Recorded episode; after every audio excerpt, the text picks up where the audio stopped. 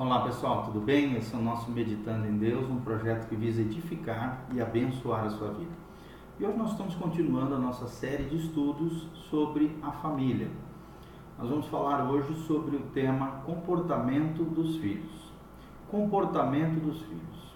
Como é que os pais devem lidar com o comportamento dos filhos? Qual devem ser os comportamentos, né? dos nossos filhos diante de Deus, para que venhamos realmente agradar o coração de Deus. Nós vamos ver um pouquinho mais sobre esse assunto tão especial. Nós vamos começar com Provérbios 10, 1. A Bíblia diz: O filho sábio alegra ao pai, mas o filho nécio ou tolo é tristeza da sua mãe. Provérbios 10, 1. Provérbios 15, 20, a Bíblia diz: O filho sábio alegra o pai, mas o homem nécio menospreza a sua mãe. Provérbios 17, 25 diz: O filho nécio é a tristeza de seu pai e a amargura para aquela que lhe deu a luz. Então, são versículos que falam com pequenas diferenças, variações, mas que falam desse princípio, né? Do filho sábio e do filho nécio. Que tipo de filho nós estamos gerando? para o mundo, para Deus, né? para o mundo no sentido para a sociedade. Né? Nós vamos entender um pouquinho mais sobre isso. Sim, os nossos comportamentos revelam que tipo de pais nós somos, que tipo de filhos nós temos. E a Bíblia não somente instrui os pais com relação ao comportamento, mas também aos filhos, de como eles devem se portar. Nessa lição, então, nós vamos considerar o que Deus deseja estabelecer e firmar na conduta e atitude das nossas crianças, dos nossos jovens, diante dos seus pais, diante de Deus e diante da sociedade local. Essas passagens mostram claramente duas atitudes que os filhos podem adotar diante de seus pais. Primeiro, uma atitude de sabedoria. Segundo, uma atitude de insensatez, ou seja, de imprudência, de burrice, de tolice. O livro de Provérbios declara que o princípio da sabedoria é o temor do Senhor. Provérbios 1:7. Então, o que nós precisamos inculcar no coração, na mente, na vida dos nossos filhos é o temor do Senhor, porque este é o princípio da sabedoria divina. Outro trecho diz que o, é, o temor do Senhor é o apartar-se do mal eles só vão se separar, ficar longe do mal, se realmente temerem ao Senhor. Então, uma atitude sábia é aquela que nasce do conhecimento de Deus e da direção do Espírito Santo na vida dos nossos filhos e também na vida dos pais.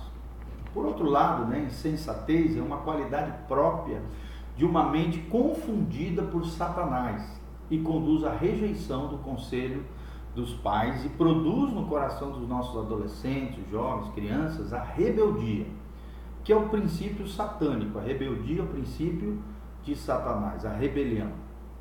Paulo escreve a Timóteo acerca da ação do diabo nos últimos tempos, mostrando que ele induzirá as pessoas à desobediência aos seus pais. Segundo Timóteo 3:2 fala sobre isso. Nos últimos dias haveriam né, filhos, pessoas desobedientes aos pais. Ele fala, relata uma série de características das pessoas dos últimos dias, ou seja, do, do tipo de gente que vai ter no tempo final, antes da volta de Jesus. Hoje em dia, a postura de franca rebeldia contra toda autoridade é muito comum na vida dos filhos, mas muitas vezes começa com a postura errada dos pais. Deus quer reverter essa situação dentro das famílias cristãs. Quer produzir uma mudança substancial na maneira de agir das crianças e jovens afetados pela corrente desse mundo, que é um mundo rebelde contra Deus e os princípios do reino de Deus e o princípio de autoridade. Deus quer mudar isso, Deus quer transformar isso dentro dos lares dentro das famílias. A conversão de um cristão, de alguém que realmente está debaixo do senhorio de Jesus, implica nessa mudança em todos aqueles, aqueles aspectos da nossa vida que não coincidem com os propósitos e a vontade do Senhor Jesus. Se Ele é o Senhor e Salvador da nossa vida, nós temos que ajustar as nossas vidas de acordo com os princípios do Reino de Deus. Por isso é muito importante que o jovem conheça a sua responsabilidade como filho, dentro de um plano, um plano maior, que é o plano de Deus e que Deus tem traçado para cada uma das famílias da terra. Primeira coisa que nós gostaríamos de destacar são direitos e graças. Direitos e graças. Debaixo do teto do pai e da mãe, o filho desfruta de muitos benefícios e privilégios.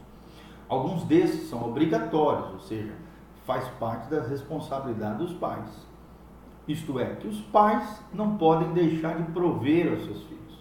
Mas muitos outros benefícios, né, bênçãos que recebem, são oferecidos por pura graça dos seus pais, porque eles os amam, né, e assim dão, oferecem o bom e o melhor, aquilo que é possível a eles dar aos seus filhos. Isso se chama graça. Receber mais do que nós esperávamos ou do que nós merecíamos. Né? É a graça paterna, a graça materna, a graça de Deus através da vida dos pais. Os pais, por amor, lhes dão muito mais do que é estritamente necessário ou que é sua obrigação. E alguns filhos, infelizmente, não conseguem compreender isso e requerem dos seus pais como direito obrigatório, o que em realidade é uma dádiva dada por eles em amor. Ainda há aqueles que, que expressam isso em termos de exigências. Pai, você tem que me dar isso aqui porque o fulano recebeu o pai dele aquilo. Você tem que me dar um carro, por exemplo. Tem que me dar uma moto nova. Tem que me dar é, a minha casa quando eu casar. Pai não tem que dar nada disso. Isso é fruto da graça. Ninguém é obrigado a isso. Na realidade, o que os pais estão comprometidos a prover é, diante de Deus, a responsabilidade é alimento, roupa e abrigo. E trazendo mais para os dias de hoje, saúde e educação.